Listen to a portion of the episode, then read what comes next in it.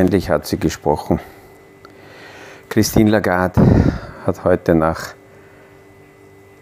äh, ja, sehr, sehr, sehr zerredeten und aufregenden Tagen endlich verkündet, dass es eine Zinspause von der Europäischen Zentralbank gibt und sie bleibt jetzt bei 4,5 Prozent stehen. Aus dem Kaffeesatz, der Podcast von AL und E Consulting. Aktuelle Kapitalmarkt- und Wirtschaftsfragen verständlich erklärt mit Scholt Janosch.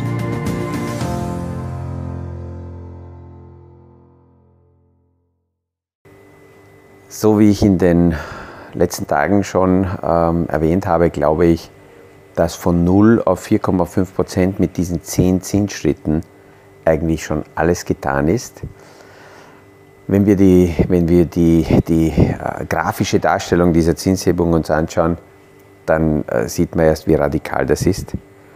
Und genauso wie es Jay Powell auch gesagt hat, hat sie verkündet, dass sie eher daran denkt, higher for longer, also so lang wie möglich hier oben zu bleiben. Und in dieser Aussage, so lang wie möglich, steckt eigentlich schon drin, dass äh, weiterhin die Europäische Zentralbank auf die Daten schauen wird. Einerseits, wie sich die Inflationszahlen entwickeln und andererseits, wie die Wirtschaft sich entwickelt, weil hier klarerweise die Gefahr besteht, dass äh, möglicherweise äh, irgendwelche Industriebereiche oder Unternehmen wirtschaftlich in äh, Probleme geraten und dann müsste die, müssten die Zinsen gesenkt werden. Andererseits ist die Problematik äh, um Israel herum der EZB jetzt äh, ja, ein bisschen in die Quere gekommen, weil man jetzt extra darauf auch noch schauen muss, wie aufgrund dieser Eskalation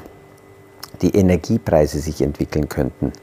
Dazu komme ich dann am Ende des Podcasts noch zurück, weil auch dazu ein paar äh, Gedanken von einem Analysten, der die äh, Geopolitik besser interpretiert und die multipolare Welt äh, viel besser versteht, weil seine Gedanken da ganz gut hineinpassen. Nachdem Christine Lagarde das verkündet hat, äh, kamen auch äh, recht schnell schon die äh, Aussagen von Goldman Sachs und Morgan Stanley, dass sie eigentlich für nächste Woche, 1. November, auch von der amerikanischen Notenbank eher eine weitere Zinspause erwarten und keine Zinshebung. Es gibt immer mehr Zeichen, dass die amerikanische Wirtschaft endlich beginnt abzukühlen. Ähm, die Wachstumszahlen, die jetzt veröffentlicht wurden, sind Gott sei Dank mal, muss man sagen, niedriger als die Prognosen. Die Prognosen waren bei 5,3 Prozent und die tatsächlichen Zahlen sind jetzt bei 4,9. Und das hat den Anleihenmärkten auch gut getan, weil die Anleihenrenditen sind zurückgefallen, was wiederum gut war, weil alle, die Anleihen in den Büchern haben, in den Portfolios haben, haben somit ein bisschen Erleichterung ähm, erfahren können.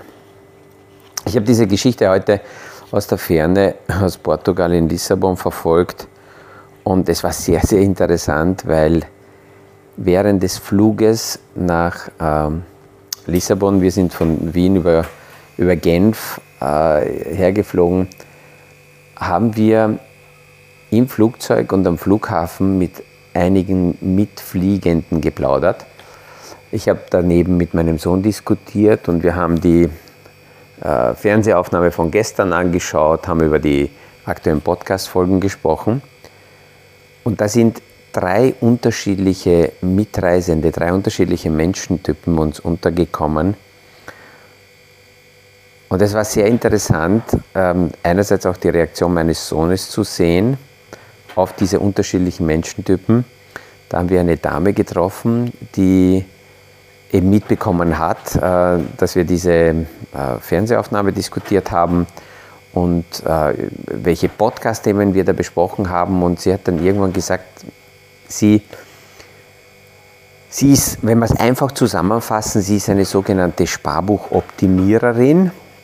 Sie geht einfach quartalsweise her und egal wo sie unterwegs ist, geht sie in eine Bank und schaut sich an, was aktuell die besten Zinssätze wären für einfache Spareinlagen, Also sie legt nichts an, sondern sie macht es schon seit Jahrzehnten, dass sie einfach ähm, nur so die besten kurz-, mittelfristigen, äh, also kurzfristig, das wäre maximal ein halbes Jahr, mittelfristig wäre für sie ein Jahr oder vielleicht eineinhalb Jahre äh, optimale Sparbücher aussucht und dort legt sie das Geld an.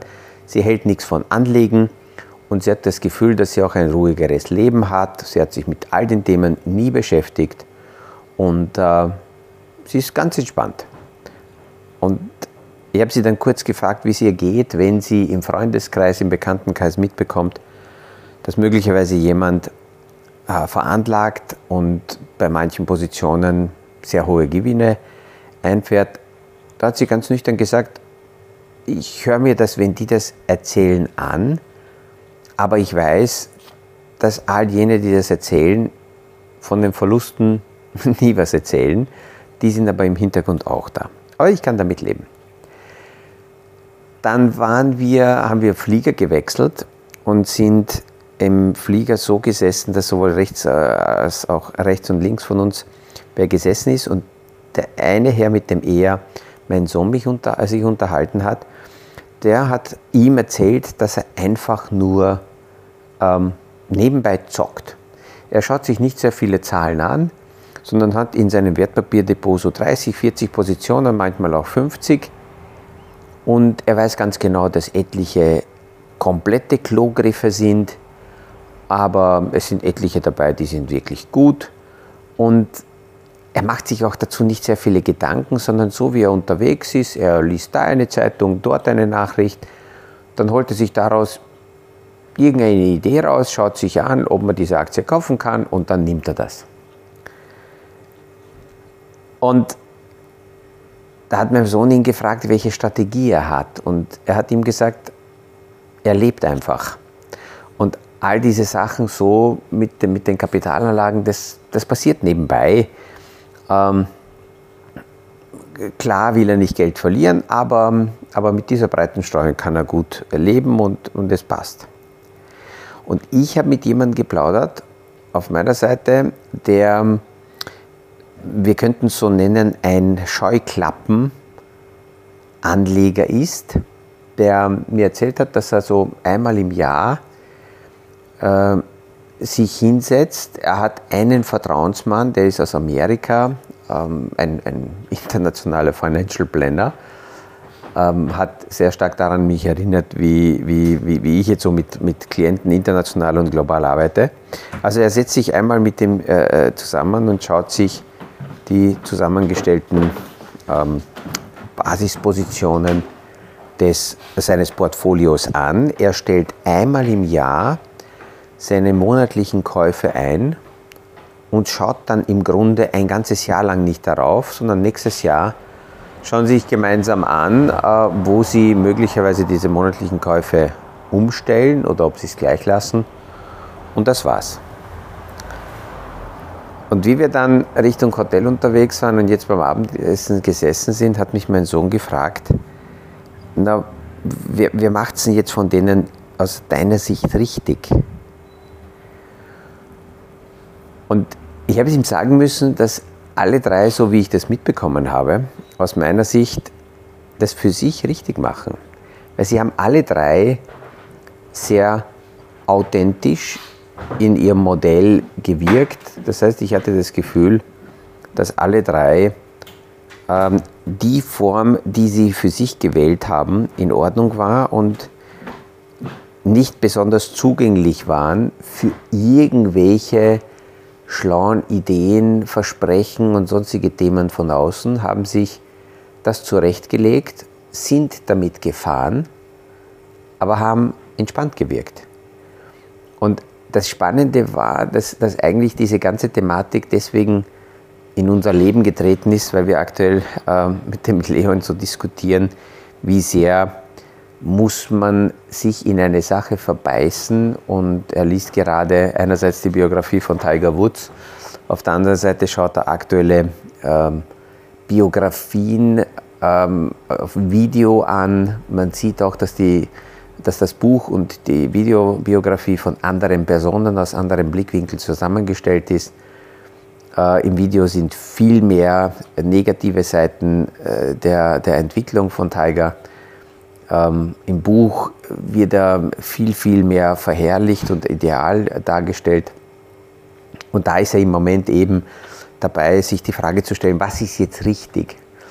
Und diese unterschiedlichen, für mich authentischen Menschen, die wir getroffen haben, waren dann ein, ein, eine, eine gute Basis dafür, dass ich ihm gesagt habe, schau, es ist völlig egal, welche Variante du wählen wirst.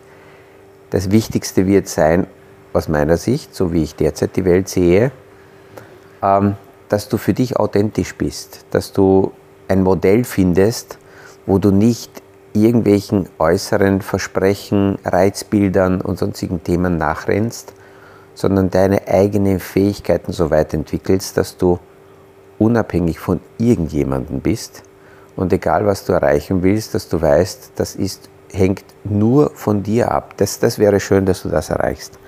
Und das hat irgendwie dazu gepasst mit den Anlegern, weil ich bekomme oft die Frage, na was sagen Sie jetzt dazu, Herr Janosch, wer ist denn jetzt richtig? Die Sparbuchoptimiererin oder der 30 bis 50 Positionen Zocker oder der Scheuklappenanleger, wer, wer ist denn jetzt richtig? Und ich höre schon, je nachdem, wer in welchem äh, Modell in der Finanzindustrie vielleicht als Berater und der Verkäufer drinnen ist, der sagt natürlich, das ist die richtige und ich muss die Leute davon überzeugen. Ich sehe es ganz anders. Also ich glaube, dass alle drei super sind für sich und hier nicht die Frage sich stellt, ähm, welche Variante ich für mich nehmen würde, weil ich habe meine eigene und ich, ich versuche die Klienten auch so weit zu bringen, dass jeder für sich seine eigene Linie findet ähm, weil man dann eben so entspannt und locker äh, äh, die Themen sehen kann und darauf reagieren kann. Und das ist auch deswegen wichtig, weil wir tatsächlich sehr, sehr viele Themen haben, die im Moment uns beschäftigen. Und am stärksten beschäftigt mich im Moment mit sehr, sehr vielen ähm, Anlegern im Zusammenhang die Situation, dass ähm, zum Beispiel zwei Jahre ganz, ganz schwache Anleihenmärkte die meisten Anleger, die ich kenne, die so 50 oder jünger sind, nicht kennen, weil sie das nicht erlebt haben, weil es so etwas nicht gegeben hat. Man muss schon sehr, sehr weit zurückgehen, dass man echte ähm, Anleihen, konservative Portfolio-Bärenmärkte sieht. Und da jetzt richtig darauf zu reagieren, ist ganz wichtig äh, und entscheidend und auch zu erkennen, dass es keine hundertprozentige ähm, sichere Wetten gibt. Ich nehme jetzt nur die Anleihen deswegen in die Hand, weil ich, ähm, das habe ich in den letzten Tagen, glaube ich, in den Podcast auch schon eingebaut, von äh, institutionellen Portfolio-Managern weiß, die jetzt massiv unter Druck sind, Liquiditätsprobleme haben, weil sie so ungefähr vor eineinhalb Jahren aus dem Wording und aus der allgemeinen Stimmungslage des Marktes sichere Wetten eingegangen sind, indem sie ihre letzte Liquidität komplett hineingeschoben haben in Anleihenpositionen, in der festen Überzeugung, dass die Zinsen tatsächlich sinken werden. Und dann werden sie nicht nur Zinsen, sondern auch noch Kursgewinne, Kursgewinne verbuchen können. Genau das ist aber nicht passiert. Die Positionen, die sie vor zwei Jahren gekauft haben oder eineinhalb Jahren gekauft haben, sind blutig unter Wasser. Sie brauchen Liquidität und müssen jetzt Verluste realisieren. Und das zeigt, dass es mit keinem Investment ähm, eine hundertprozentige sichere Wette gibt und da sollte man dementsprechend aufpassen. Und das Zweite, was uns länger beschäftigen wird, ist die gesamte Spannungs Spannungslage äh, im Nahen Osten. Und hier sehe ich auch eine kritische Sache, weil sehr, sehr viele, also die meisten großen Investmenthäuser haben zum Beispiel keinen Experten, der die Geopolitik richtig versteht. Was sie haben, sind sehr oft Finanzleute, die aus den Medien, aus den Schlagzeilen versuchen, irgendwie zu interpretieren, was geopolitisch passiert und wie sich das auf die Finanzmärkte auswirkt. Noch schlimmer sind Geopolitiker oder Menschen, die Geopolitik verstehen, aber keine Ahnung von Finanzen haben, weil sie dann mit diesen Erkenntnissen und Informationen aus der Geopolitik auch nicht anfang, nichts anfangen können. Ideal wäre eine Mischung. Und so eine Mischung ist für mich ein ähm, ein Stratege, äh, das ist der Marco Papic. Der, dem kann man auch äh, googeln, kann man auch äh, folgen. Er ist der Geopolitikstratege von Clock Tower, von der Clock Tower Group, ist eine Investmentgruppe. Und die sind schon so weit, dass sie eben einen Spezialisten beschäftigen, der Geopolitik hinter den Schlagzeilen deutet. Und der sagt zum Beispiel, er sieht ganz klar, dass aktuell ähm, seine Sorgen im Nahosten nicht unbedingt Israel und Iran gelten, sondern viel, viel mehr Ägypten und Jordanien. Weil wenn Israel tatsächlich eine Bodenoffensive starten würde, wovon er im Moment nicht ausgeht, weil einerseits ähm, je länger sich das alles verzögert, umso sinnloser wird es, in die nördliche Region des Gazastreifens einzumarschieren, weil einerseits hat Israel die Menschen schon darauf aufmerksam gemacht, dass sie was machen würden. Die haben sich dort abgezogen. Die Hamas hat ihre Zentralen schon längst aus dem Norden verlegt, verlagert Richtung Süden. Auch die Angriffe kamen nicht aus dem Norden, sondern eher aus dem Süden. Und äh, somit wäre ein, ein Einmarsch dort eher sinnlos. Israel muss aber Härte zeigen und die Amerikaner liefern Waffen und, und, und Material ohne Ende, um auch da Stärke zu zeigen und dem Iran ganz klar zu zeigen, denkt nicht einmal daran, da einzuschreiten und die Hisbollah genauso im Hintergrund zu halten. Aber wenn es zu einer Fluchtbewegung käme, dann ist äh, Ägypten gefährdet und dort ist für die globale Weltwirtschaft äh, mit dem Suezkanal und Straße von Hormuz natürlich zwei ganz sensible Bereiche und wenn es dort zu Konfrontationen oder zu Anschlägen kommt, dann würde sich das auf die Weltwirtschaft auswirken. Jordanien ist deswegen gefährdet, weil etwa 70 Prozent der Jordanier palästinensische äh, Wurzeln haben oder Nähe haben zu Palästina und dort könnte es zu politischen Konflikten kommen. Und Richtung Iran sieht äh, der Babic die Situation so, wenn wir zurückerinnern, 1988 gab es auch eine direkte Konfrontation zwischen ähm, ähm, äh, Iran und den Amerikanern und damals hat Amerika recht schnell die gesamte Navy-Flotte Irans komplett zerstört. Das heißt, die Amerikaner würden hier recht schnell und sehr entschlossen auftreten. Das heißt, Marco Papuc geht eher davon aus, dass hier das Hebelrasseln noch weitergehen wird, aber es zu einer Konfrontation nicht kommen wird. Und in Wahrheit zieht er eine sehr interessante Parallele. Äh, in Wahrheit sagt er, hat die Hamas die Ziele schon erreicht, ähnlich wie 9-11. Auch damals hatten ja die Terroristen nicht als Ziel, ähm, Amerika zu destabilisieren, sondern ihr Ziel war es, Amerika in einen Krieg zu verwickeln, was ja dann auch gelungen ist mit dem Irakkrieg und in weiterer Folge dann auch mit dem Afghanistan-Krieg. Und jetzt hat die Hamas genauso wieder Ziele erreicht und ein Hauptziel war, die eigentlich schon sehr, sehr weit fortgeschrittenen und sehr erfolgreichen Gespräche zwischen Saudi-Arabien und Israel zu sabotieren. Und die sind ja äh, vorläufig komplett auf Eis gelegt. Das heißt, da hat die Hamas auch bereits die Ziele erreicht. Ähm, in, wir sehen, deswegen ist wichtig, seine eigene Ruhe zu finden und zumindest im Anlagebereich irgendeine Strategie zu haben und zu sagen, ich ziehe die einfach durch. Weil alle drei Personen, die ich äh, äh, erwähnt habe, die sind so lange in ihrer Welt in Ordnung, bis sie ihre eigene Strategie nicht verlassen.